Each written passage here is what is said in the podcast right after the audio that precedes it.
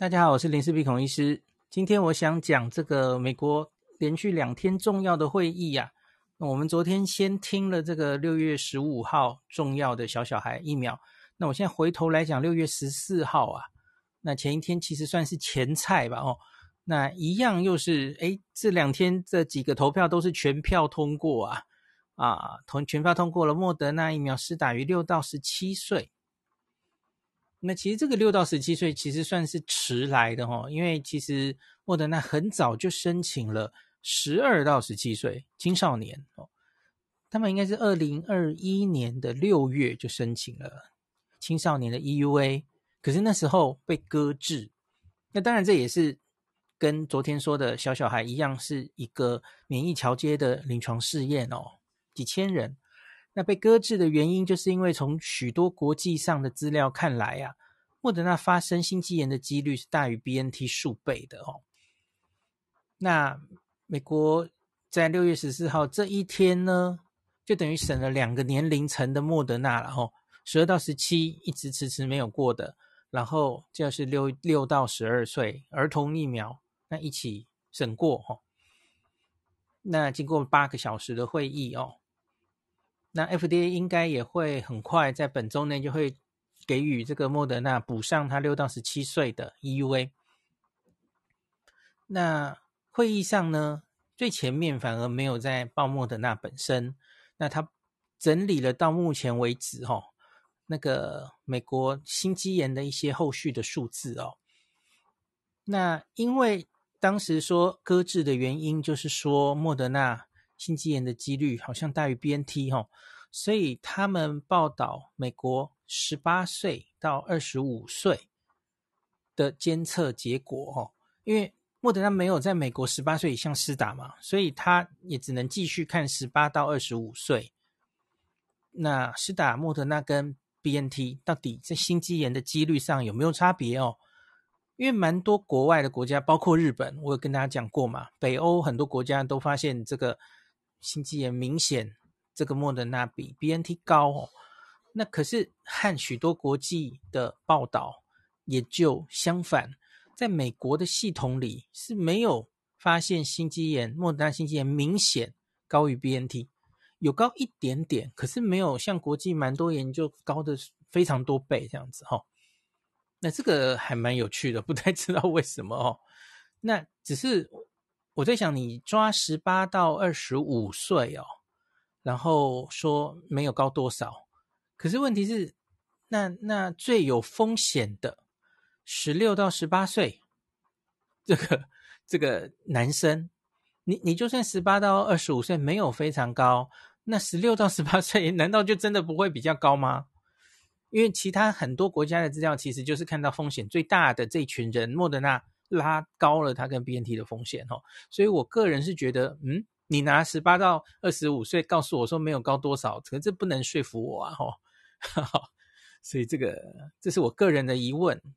那接下来这个他们还有报告五到十七岁，那更多嘛，哈，累积这个辉瑞 BNT 疫苗在美国已经注射了五千四百万剂。这也太多了哈，五到十七岁，所以莫德纳过心酸的嘛，这这个年龄组已经打得差不多了哈，虽然虽然其实打得很低了哦，那个美国的儿童到目前为止好像只有三十 percent 打了两剂吧，然后青少年这个十二到十七岁只有六十 percent 哈，给愿意打的大概都打了哦，你莫德纳现在再过其实也无济于事，也也没有再多少人会打吧，我觉得。OK，好，那他公布了这个五到十七的心肌炎监测，你看累计这么大的数字哦，一样，那个心肌炎风险哦，跟我们原本认知都一样啊，就是十二到十七岁，特别是施打第二剂后，而且通常发生在第二剂后的一周之内、七天之内哈、哦。那可是呢，在五到十一岁的这一群，那辉瑞，哦，因为大家知道五到十一岁儿童。是打这个辉瑞是打成人的，呃三分之一的剂量嘛，哦，那它看起来这个风险是没有比背景值增加的哦，所以目前不太认为辉瑞疫苗现在这个剂量，儿童会增加儿童心肌炎的风险，还好哦，跟背景值差不多。那第二季后的心肌炎发生率哦，其实跟之前追踪起来差不多了哦。风险最大的哦，就是十六到十七岁的男性，这个大概是百万分之七十五哦。其实也不是非常高嘛哦。啊，这是辉瑞哦，请注意这是辉瑞哦。那十二到十五岁呢，是百万分之四十六哦，就是比较低哦。那追踪到现在还是跟之前一样差不多的结论，然后就是这些心肌炎疫苗引起的心肌炎，通常都是比较轻微的哦，会比较快就恢复的哦。那可是相对于其他病毒造成的心肌炎，或是新冠病毒本身造成的心肌炎，其实就有可能比较严重了哦。我想其实都有可能都是 S 蛋白引起的啦吼。这严重度哦，你真的感染到一个完整病毒，然后这个病毒在你身体大量繁殖，那你当然产生心肌炎的严重度可能就会比较高嘛，哦，相比于打疫苗铺路的 S 蛋白这样子哦。好，那这个这一次通过的哦，莫德纳它是打两剂嘛，哦，那那个小儿感染科专家 Paul Offit 就表示啊。现在已经是奥密克戎的年代了嘛，所以你很可能是需要第三剂的。那所以莫德纳他们也表示了，他们很快会提供第三剂施打在这个族群的资料哦。一样跟我们昨天说的，他们对于儿童这个青少年族群，然后还有昨天的小小孩，其实都会继续去做第三季，而且是次世代疫苗的研究来回答这些问题的哦。好，那。我自己的几个简单的解读哈，美国青少年儿童他的注射率较低，那原因很可能是因为多半人早已得过感染了嘛哈。血清学调查好像在一一个月前吧，好像已经六成还是八成都感染过了哦，而且因为多半是轻症，家长也不会觉得特别有打疫苗的需要哦。好，那可是我们的儿童当然就不太一样了哈。那我们似乎多出了一个大概大约万分之一脑炎重症的风险了哈。那还有，当然还有 Miss C 哦，我们的 Miss C 看起来现在也不是很确定它到底发生的几率会多高，现在案例还在增加中嘛哦。那 Miss C 其实可以重症也可以轻症了哦。那要要继续看才知道到底多高哦。那美国 CDC 的 ACIP 后续应该还会规定详细的施打建议哦。那他们到底应不应该照最原始哦莫德纳建议的哦这个剂量哦那个在青少年呃是成人的一呃对不起青少年剂量是跟成人一样一百哦哦然后是儿童是五十嘛哦。他会照，他就根据我刚刚说的这些资料，他说 BNT 看起来还好齁，然后十八到二十五岁莫德好像没有高，所以他们就直接说，那我们就这个剂量相隔四周照临床试验一样施打吗？我个人觉得怪怪的耶，因为我从国外的那些数数据哦，我觉得莫德纳的确在至少啦，至少在。呃，十六到十八岁这些青少年，很可能他的心肌炎的几率应该是会比辉瑞高的哦。那所以是不是一定要四周施打？我不知道，我们就后续看 C CDC 的 ACIP 会不会，因为很多国家，包括台湾嘛，吼，都是故意把施打的时间延长，吼，拖长，吼，那这样可以让不良反应减少，这样子。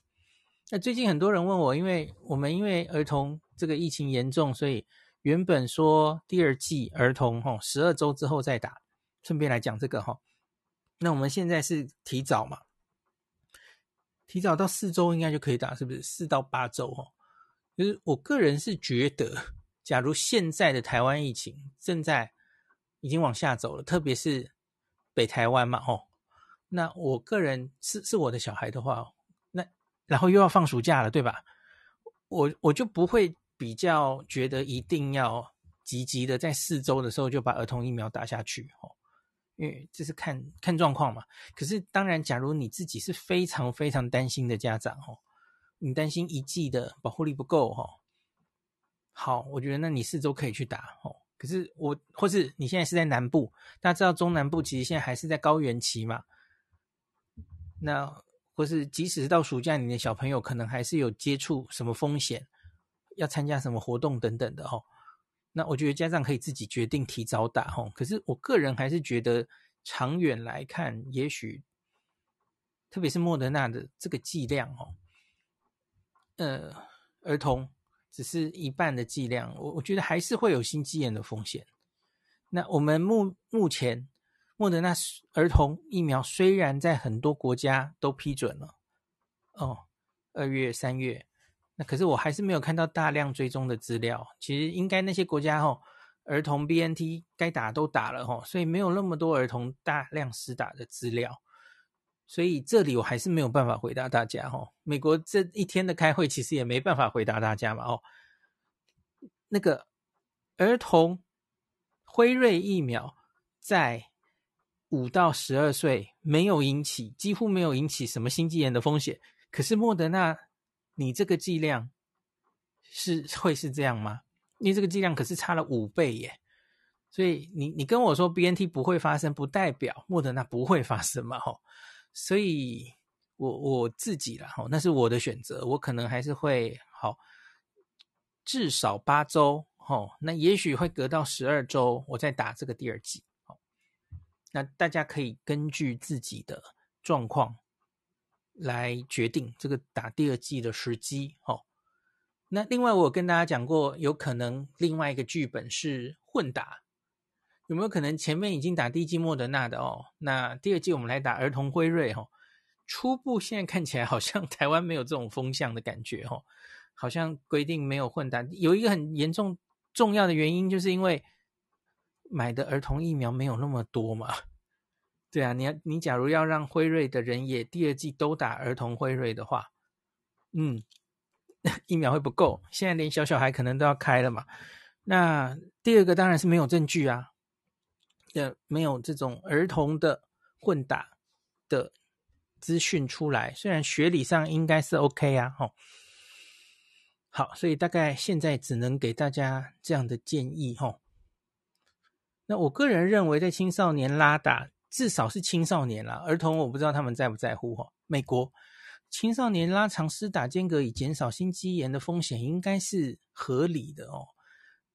而且美国其实前一阵子自己也有承认呐，mRNA 疫苗其实相隔哈原本的三四周其实不是最好的选择啊。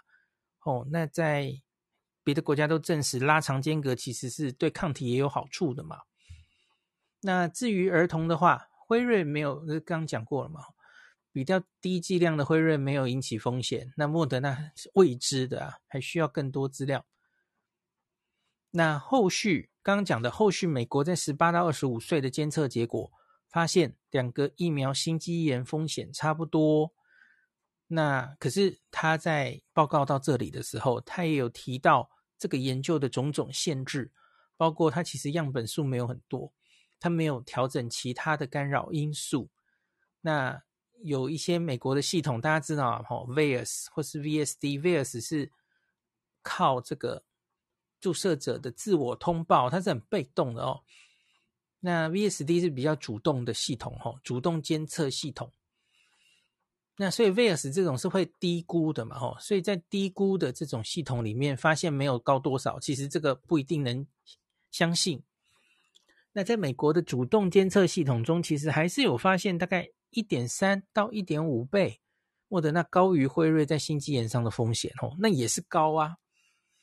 那那所以那这个是美国的资料，在十八到二十五岁嘛吼。那可是你如果是在风险较高的十二到十七岁，也许那个风险就会更高啊。那可是还是要强调，绝大多数疫苗相关的心肌炎，现在已经看了很多了嘛吼。多为轻症，很快就会康复哦。我们台湾也是嘛，吼，也发生了一些心肌炎这样子。那相比于新冠病毒本身导致的心肌炎，那就严重多了。所以，我想这是为什么 FDA 专家讨论的这一天哦，其实并没有特别担心这一点。那认为这个通过莫德纳疫苗在青少年儿童施打还是利大于弊的原因哦。可是我觉得另外一个想法应该是，反正青少年儿童该打的，在美国也差不多都打了，然后所以他们不会觉得这件事有太太严重哦。他们心里其实想的重头戏应该是十五号的小小孩才对哦。那这个青少年其实就是过个场了哈，早就应该给他过了哈，现在过也无济于事，也没什么人会去打了哦。所以我觉得他们可能就不会这么战战兢兢的给予建议，哦，这是我自己的解读哦。好，那今天就讲到这里。会不会这个月就打到小小孩疫苗？有点太快了，我觉得应该不会吧？动作会这么快吗？嗯，可是莫德纳好像已经送了，莫德纳送的比较早，因为莫德纳本来这个小小孩就出来比较快啊，三月就发新闻稿了。他四月送 FDA，然后想想前几周就有说已经送进 FDA 了哈，所以只以这个啊先送先审的话哦，莫德纳可能会先过诶，我觉得嗯，然后莫德纳大概也没比较没有量的问题，我我其实真的觉得我们可以先开打莫德纳两剂哦。那辉瑞儿童疫苗现在很快这个儿童就要打第二剂了嘛。那就各打各的哦。那小小孩打莫德纳，我觉得是可行的哦。我觉得是可行，可是就看我们的台湾 FDA 专家会怎么去审了哦。安慧孔说，公视新闻说，成大医院研究发现中症病童染疫后一个月的血清有五分之四的儿童对抗奥密克戎的综合抗体浓度不够，可是这个收案数只有十五。嗯，甚至有五分之一的儿童综合抗体极低。好，收案数实在太少了，可能还不能下非常好的结论哦。成大小儿感染科沈静芬医师建立中央，让孩子检测血中抗体浓度太低就开放提前打疫苗。现在讲的孩子到底是谁呀？是哪一个年龄的孩子啊？不，这这其实不用测啊，这怎么讲呢？现在。讨论的问题是说，感染后抗体不够，应该要打疫苗。对，可是问题是，感感染后我们建议还是要打呀，不是吗？我们还是跟大家说，三个月后再考虑打，对吧？所以这个提议很重要吗？好像不是很重要啊。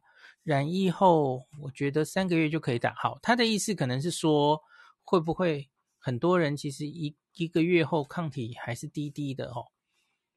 就低下来了，他可以提早打疫苗。嗯，可是他那个十五人实在太少了吼，用十五人我们就下这么重大的决定，好像有点太少了吼。嗯，好，次世代疫苗可能今天罗富有回答，他说也许台湾可能要九月到十月才打得到了吼。就是它真正正式上市可能要到九月或十月。那这里可以顺便回一个问题，因为我最近常常被问到，因为最近不是医护人员也开打第四季了吗？那所以我有很多同温层都会问我该不该打吼。呃，每个人有各自的想法，可是我个人会跟你说，好，有一种情形我会建议就就等，这个其实也很简单，就是你假如这一次的疫情里面已经受到感染了。所以你可能是三剂疫苗加感染，那这个你可以暂时不用打，哦，因为最近有哎好几篇哦，昨天 N 一健有一篇嘛，哦，卡达的研究啊，哦，就是感染之后又三剂，这就是何美香老师常常说说的嘛，哦，hybrid immunity，哦，这个中文应该要想一个好名字，复合性的，我不知道怎么翻呢，就是又碰了疫苗，我我觉得我们不应该强调无敌星星，应该强调就是。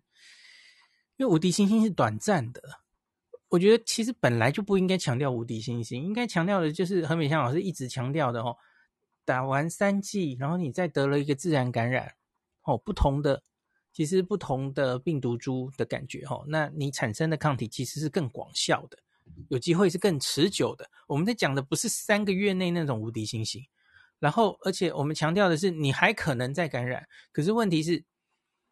无敌星星一直在想的是刀枪不入，可是问题是你不应该强调这个，你应该强调的是不会重症。哦，不会重症也是一种无敌星星嘛，哦，只是这个名词其实会让大家误导，所以应该是一个持久的保护力，不能完全防感染，本来就可能会一直在感染啊。强调无敌星星的确是不太对的哦。那可是我们应该蛮多证据显示，你防重症的记忆是会被留下来的哦。师杰说，确诊的孩子太多了，因为你确诊要三个月以后才能打疫苗嘛，所以他说医疗院所退了好多小儿辉瑞疫苗回来哦。我老婆这一周去打小打疫苗也有这种感觉，因为就是雷声大雨点小，预定的人多，可是来打的没有那么多哦。这也不知道为什么，所以辉瑞疫苗还好像是剩蛮多的哦。好。感谢您收听今天的林氏璧孔医师的新冠病毒讨论会。如果你觉得这个节目对你有帮助，喜欢的话，欢迎你推荐给你身边的朋友，或是在 Apple Podcast 上面留下评价，后也可以留言哦，五星好像每天 都可以留哦。希望大家当我的种子教师，推广正确的新冠卫教，以科学防疫，不要只以恐惧防疫。行有余力的话，欢迎您赞助林氏璧孔医师喝杯咖啡。让我可以在这个纷乱的时代继续分享知识，努力做正确的新冠相关卫教。如果你想看到更多孔医师分享的新冠疫情相关资讯，或是林氏必发的日本旅游资讯，欢迎你加入脸书上的日本自助旅游中毒者粉丝专业。那或是我也有 LINE 的官方账号，或是 Telegram。那这一些连接都在 Pocket 前面的我的电子名片里面。可以在一个页面就看到我所有的发声管道，都欢迎您加入。那我们就下一集再见喽。